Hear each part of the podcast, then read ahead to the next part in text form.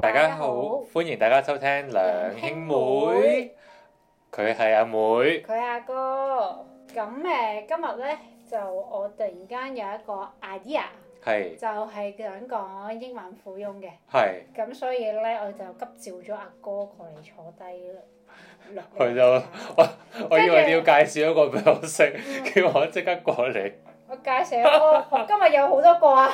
你想識第幾位我都可以介紹。點解無端端？因為佢今日同我講喂錄啦，跟住我問佢錄錄咩題目啊，跟住佢就錄億萬富翁想乜料啊，跟住我就借覆佢就話一個呢個有個題目好差，跟住我就我就我就冇再 comment 啦。啊，跟住點會知佢真係用呢一個題目？哦係因為但我又唔知佢錄咗，我唔知佢想講咩因為我喎。哋我哋成日都諗咗題目之後咧，對方係唔滿意嘅，跟住我就想，誒是鬼彈啦，成日都係諗諗諗嚟諗去只。可以話我哋對藝術嘅堅持係非常之因執為着。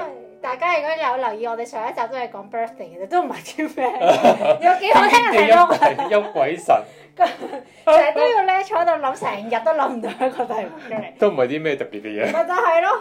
最後咪一樣咁快，所以我覺得而家大家唔好再誒、呃、斟酌於有幾滿意嘅題目咯，係係聽我哋嘅火花。係 啦係啦係啦係啦。咁頭先咧誒喺開始錄之前咧，因為佢純粹係完全我掉咗個題目出嚟，跟住佢就哦咁好啦，咁佢唔知我要講咩嘅，跟住佢話誒咁你你係諗住誒點啊介紹噶，跟住我講，梗係唔係啦，我哋呢個節目係冇資訊㗎，我哋都唔係資訊性節目，介咩事啊咁樣。太多資訊性節目啦，呢個世界係，too much too much。同埋因為我哋本身個腦袋係冇內容嘅，所以俾唔到任何資訊你哋嘅。咁只不過今日睇下 YouTube 啦，跟住你就咁啱見到有呢個字嗰就哦呢、個字都可以錄下喎，咁我就諗住啊哦都可以講下咁樣啦。咁誒嗱，我其實英咧文啊，你講一講，你講英英文㗎文，英文係美美兼係啊，我哋唔即係係唔係睇 太哦 international。即係我哋已經唔係細個講百萬富翁嗰啲啦。 以前報紙好中意寫噶嘛。香港有幾多個百萬富翁啊嘛？係啊四十幾萬啊嘛，係啊好似係啊而家可能唔知啦。咁誒、呃就係啦，咁因為我頭先咧做 research 嘅時候咧，就睇喺誒 Wiki 嗰度咧，就睇二零二零年嘅誒、呃、億萬富翁啦咁，但係咧原來咧 Fox 咧佢有一個咧係 real time 嘅喎，哦。好啊跟住我所以你咪成日咧都會話誒、Tesla 跌咗啦，啊邊個又第一，邊個係第二咁樣樣，成日都會 update 噶嘛。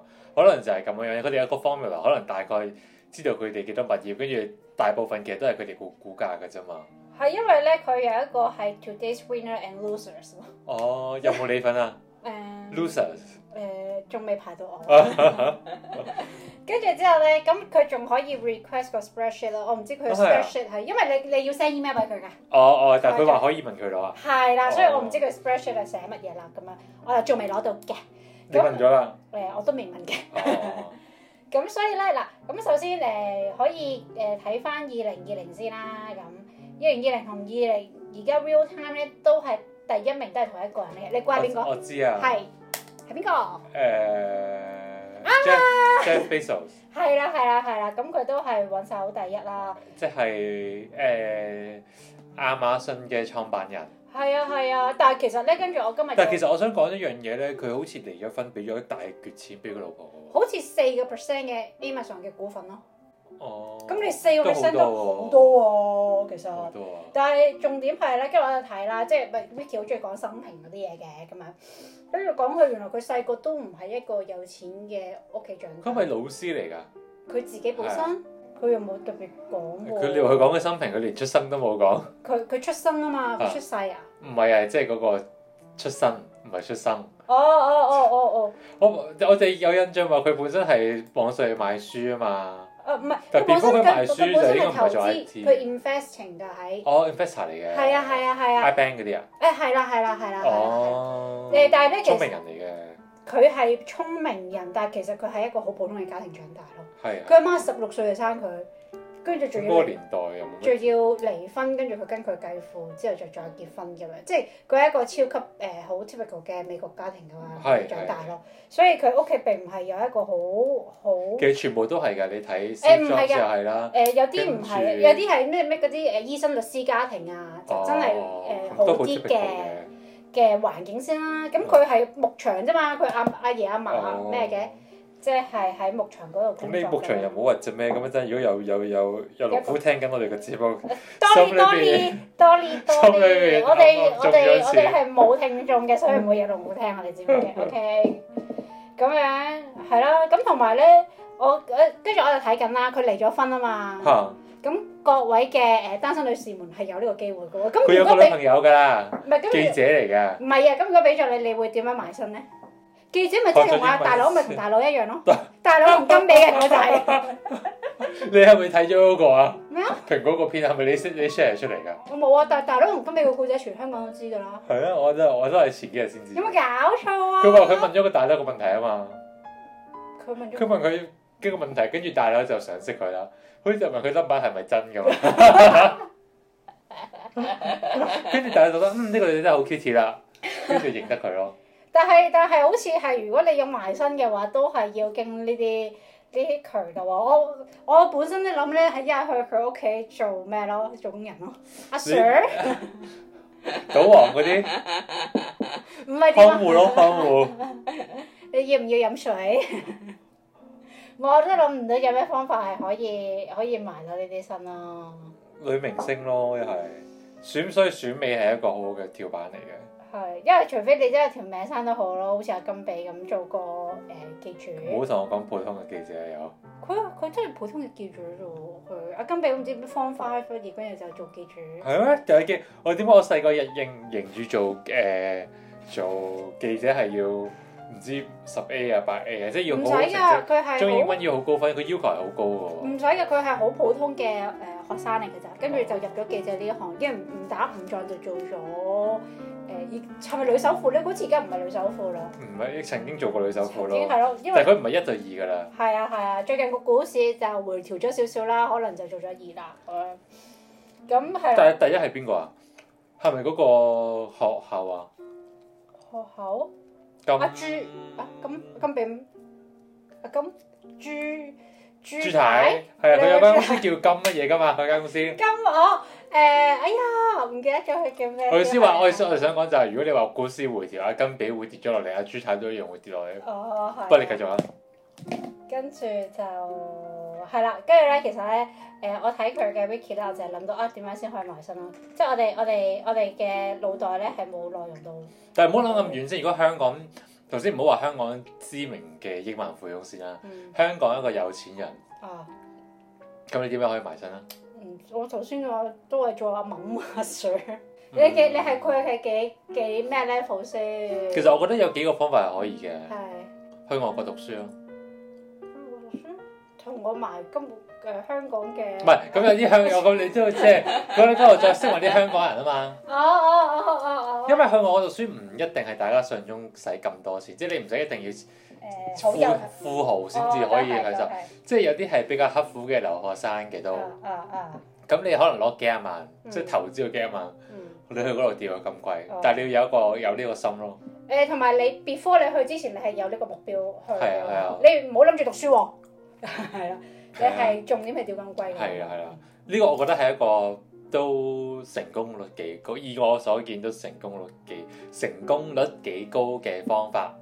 但係我可以話俾你聽，我有個朋友，誒、佢本佢本身去嘅時候唔係諗住以呢個做目標嘅，但係佢人生嘅其中一個目標係呢一個嘅，係，唔 成功，到而家都未成功。係啊，因為嗰陣時睇住佢係一路向住呢一方面邁進。但係你話嗰時去有冇呢個諗法嘅？即係你話搭嗰程飛機冇啊？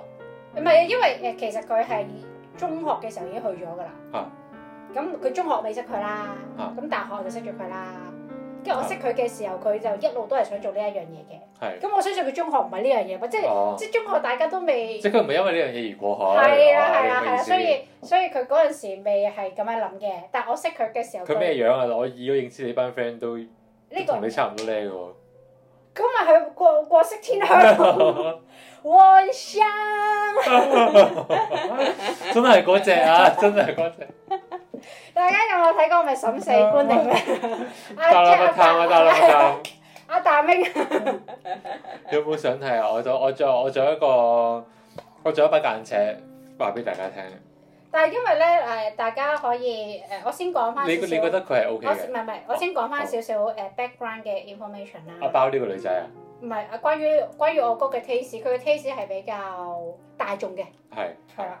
即係有時候咧，有啲女仔覺得嚇好、普通嘅啫喎，我哥都會覺得啊誒 OK 喎，佢係一般大眾嘅男仔眼光咯，我哥係。仲有邊個？我覺得阿 Jam 好靚，但好多人都覺得阿 Jam 唔靚。嗱嗱嗱，就係一但般但大我眾。冇聽過人覺得阿 Jam 靚嘅我我都唔覺得佢靚，喎。anyway，係啦，所以但阿爸我阿媽覺得佢靚嘅。誒誒誒，所以我哥，我覺得我阿哥嘅眼光係偏低少少，但係我唔係攻擊緊我阿嫂啊，哦，但係你可能想你要，係咪唔呢個啊？係唔係唔係唔係，叔啊放手，呢個係咪我識嗰個啊？係啊係啊，放手放手放手，你冇佢竟然會扮到咁嘅樣。啊放手先啦，呢個。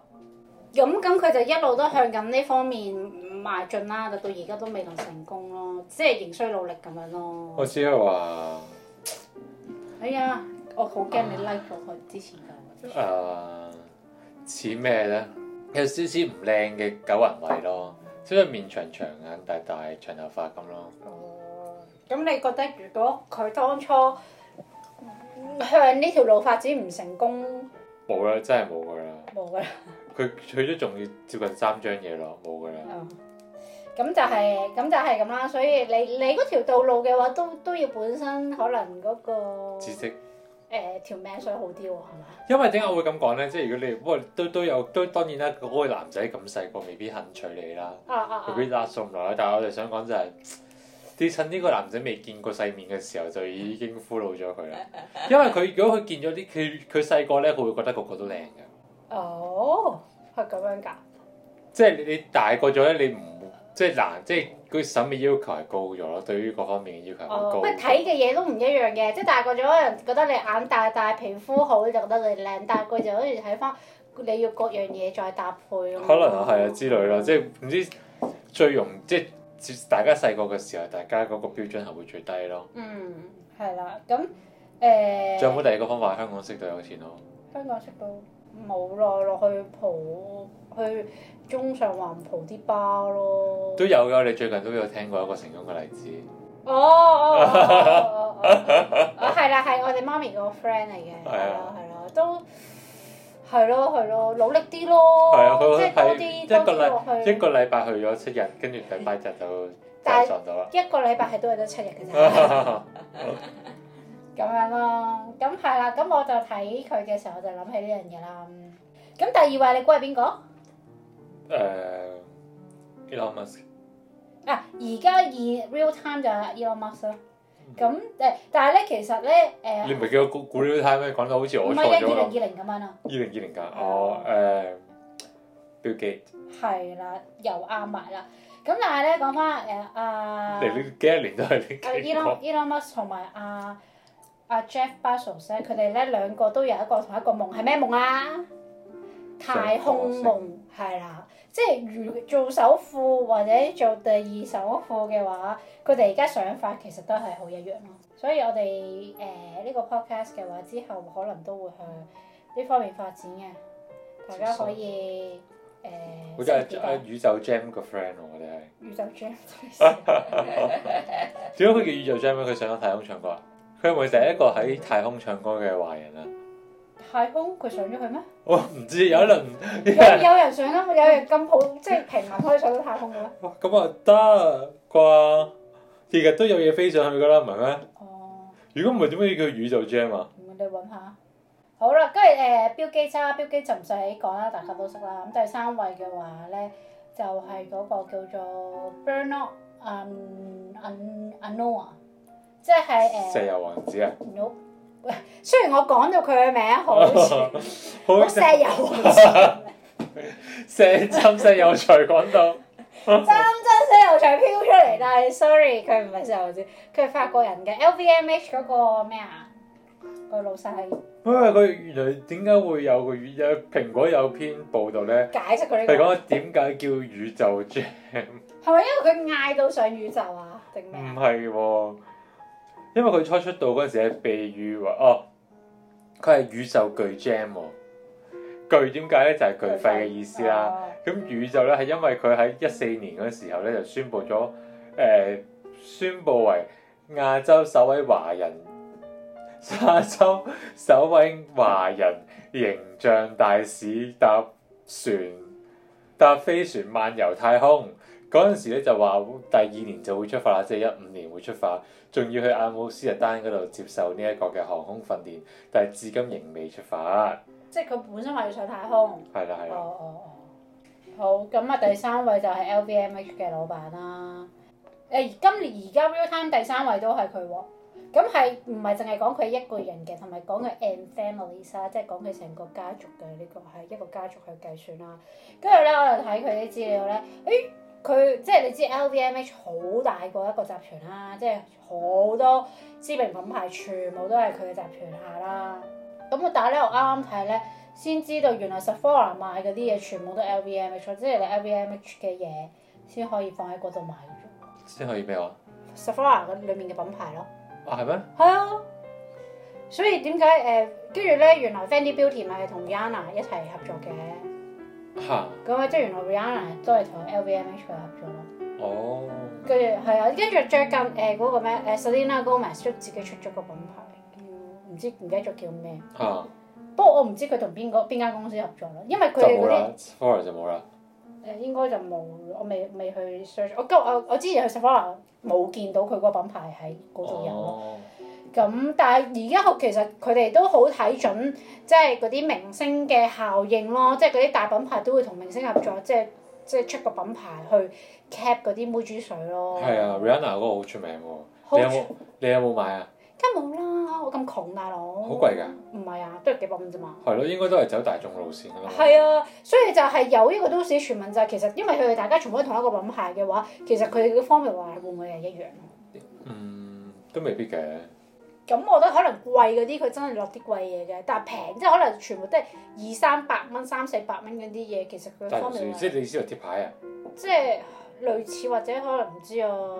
嗯，因為你大家都同一個集團嘅話，其實佢唔需要去整咁多個 formula 出嚟，去整一個誒、呃一個碎粉咁樣，佢唔需要每一個品牌出一個新嘅 formula 啊嘛。都係嘅，都係嘅，即係貼牌咯，成日我哋講嘅就係。所以有大家就有呢、個誒、呃想法咯。好，咁第四位咧就係、巴菲特啦。咁巴菲特就大家都識啦。咁但係而家 Real Time 嘅第四位已經跌到落去阿標基先可以做翻第四位啦。跟住第五位嘅話咧就係、呃 Larry Ellison，知唔知呢個邊個嚟嘅？講先 e l l i Larry s o n 係 Larry。 Larry，哦，Oracle 老闆，係啦係啦係啦，你知唔知 Oracle 係做咩 嘅咧？都可以軟件係軟件，係啦，軟佢件係做軟軟件件嘅， Oracle 因為咧其實我哋 SAP，即係佢唔唔係出個佢唔係真係出個電腦嗰啲噶嘛，佢唔係做軟件嘅，係啦，即係佢唔係真係做個電腦出嚟，但係佢係做 system 咯，係所以都有係啲 corporate 嘅客嘅，係啦係啦係啦，所以咧即係你會知道佢係大公司，但係有時候咧你都唔知自己其實有乜嘢係用咗佢噶咯。嗯，係啦，但係佢係喺二零二零年係第五位㗎啦。咁而家其實佢 real time 而家都係第八位，都係好有錢。但係咧，其實佢嗰個公司之前啲生意都跌咗好多咯，睇翻。同埋咧，佢有一個誒誒、呃呃我聽落去好誒抌心口嘅一個小故事啦，可以同大家分享。因為咧，其實佢本身咧誒、呃都係一個基層家庭出世嘅。啊係啊，係啦，係啦，係啦。咁跟住之後咧，咁佢嗰陣時有個 girlfriend 啦，咁啊，咁 girlfriend 同佢都好好啦，咁樣，跟住都結咗婚㗎。跟住但係因為咧，佢好貪靚咯，佢佢就好中意誒買嘢啦，同埋佢都好中好識享受生活嘅。咁佢個老婆咧就覺得，哎呀，你真係你都唔睇屋企盤數，你屋企已經冇錢㗎咯，仲去買船仔咁樣啦。跟住就同佢離婚咯。而且冇 出息， 係啦。跟住離婚嘅時候咧，佢有同佢講：我有一日會發達㗎。跟住佢唔相信，佢就離咗婚，哦，抌心口啊！真真係，係哎呀！我聽到呢個故仔，我都抌佢老婆抌心口啊！唔知佢而家老婆點啊？咁啊真係唔清楚啦。同埋佢好喜愛誒、呃日本誒、呃日本文化咯，所以日本妹可以加油努力。誒、佢自己講㗎，呃 Vicky 講嘅，哦，你話日本文化定佢老婆啊？誒日本文化， 哦，誒、Vicky 講嘅，係啦啊，我自己就唔會親耳聽過。啊 Larry，係啦，Larry。嗯，好，誒二零二零年嘅第六位嘅話咧，就係 Sarah 老闆啦，嗰、個名唔識讀，因為佢係西班牙名嚟嘅。嗯，佢佢而家好似已經跌出咗啦。而家都冇乜人，而家多多人去 Zara 買衫個都係咪？係啊，以前係多人去 H&M，少啲人去 Zara，但係唔知過咗神時冇時，所有 H&M 都冇晒咯，突然之間。連連旺角嗰間都好似執埋。係咯係咯係咯，旺角間都執埋。好多地方嘅 H&M 都唔見晒咯喎。點解咧？究竟可以揾一集另辟一一個題目講 H&M 之死喎？真你係咪誒興與衰㗎。 但係 Sarah 呢個老闆好低調咯，啲人唔係好唔係好影到佢相，即係可能要誒。可能佢唔係美國人啊，因為佢即係佢唔喺美國出沒啊，所以冇乜人走去跟佢。就美但國係人先佢係住億㗎萬富翁啊。美國人先中意嗰啲狗仔隊嗰啲啫嘛。嗯，咁因為同埋佢 wiki 好短嘅啫，即係就講佢同佢老婆誒、做咗呢個 Zara 嘅品牌咁樣咯。咁跟住第七位就係 Facebook 嘅老闆啦，係豬八戒係啦，豬八戒。咁豬八戒大家都好清楚啦，係啦，唔清楚自己睇套電影啦係啊， ，social network 豬八戒，豬八戒好而家細啫喎，佢幾多歲啊？我估先，佢我估佢三十五誒差唔多三十六，係啦，有兩個女，哦係。係啦，同阿 Priscilla 一齊啦。但係哦我有。我啱啱喺度睇過有見到佢哋嗰啲，即係啲訪問都好 sweet 咯，即係佢哋兩個一齊。嗯，但係佢嘅 Vicky 又係好好悶咯，都係講佢一一日誒一年讀五萬本書啊，識咗國語啊，好。跟住咧，誒二零二零年嘅誒一萬富翁個榜啦，八九十咧都係同一個家族嚟嘅，你估下係咩家族？我媽係啦，全部係都咪冇乜意義啊？我玩呢個遊戲，因為計因入，為年年都係嗰啲嚟㗎，冇乜變㗎。但係咧 Warren 真係好勁喎，如果係咁樣講，因為八九十係啊佢係繼承人嚟嘅啫喎，係繼承佢爸媽嘅遺產嘅啫喎。兄妹分啫嘛，係啊，佢哋可以 keep 住。全球。三兄妹八但個如果你三個個加晒咧，三個加晒一五十幾五十幾五十幾一百幾，咦咁就勁過第一位啦。因為如果以二零二零年個榜去計嘅話，第一位一百一十三咯。咁佢哋個三個加埋一百五啊幾一百六咁樣咁計法咩喎？咁啊即係 LVMH 都唔夠佢玩喎。咁都係。不過其實你淨係諗，淨係喺美國開超級市場啫嘛，佢而家喺大陸都有，哦少啲人買咯，即係唔係我諗唔係好 significant 啫都。哦都係嘅都係嘅，大家都係誒衝住個名氣去咯。講就咁講啫，其實都冇乜人，即係到你真係日常去買，其實都冇乜所謂，因為你買嚟買去都係嗰啲牌子啫嘛。我都係。跟住你等於大陸有嗰個叫法國嗰個叫咩家樂福，其實都唔係，即係你以為好似喺哦去外國超級市場好似好威咁樣，但係其實生活耐咗，你覺得去邊度買都差唔多，你都係買藍月 亮、藍月亮，但係藍月亮白貓、白貓知咩㗎？白貓洗衣粉係咪定洗手係液？啊，誒你咁樣知啊，犀利，白貓咁出名，大佬。咁好啦，跟住咧去到其實咧頭十先個講數晒㗎啦，數個數晒啦，real time 嘅話其實而家嘅，因為 real time 嗰、個嗰三位咧已經俾佢俾人踢走晒㗎啦。而家係啊，real time 係冇咗個 Walmart 嗰三個三條友仔啦，我哦知頭十位都冇咗嘅，冇咗佢哋㗎啦。哦，咁取而代之咧，係啦，取而代之咧就係、誒、兩位 Google 嘅誒創哦辦人啦， Larry 喎，好似都有個係啦、啊名有叫，一個叫 Sir，唔緊要啦，唔緊要啦係啊，大家好要知好容易知啫。都係另一位 Larry 啦。咁其實 Google 上係合理嘅，啊係係科技公司，仲有一個咧，仲有一個誒，喂、個 Vicky 又係冇冇資料㗎。有一個誒呢、位唔知佢喺做乜嘢喎，因為誒印度人咯，只可以話做生意人，生意人。誒、啊應該係電信公司啊，我冇記錯。哇！你咁都識啊？你你你嘅馬講咩？ 喂，你喺呢啲國家做有錢佬，你唔係做電信就做地產㗎啦，即係等於香港一樣啫嘛。我你有生都哦有，佢哦咁啊係，因為佢百搭嘅誒、有啊，又做 retail 又做電信都做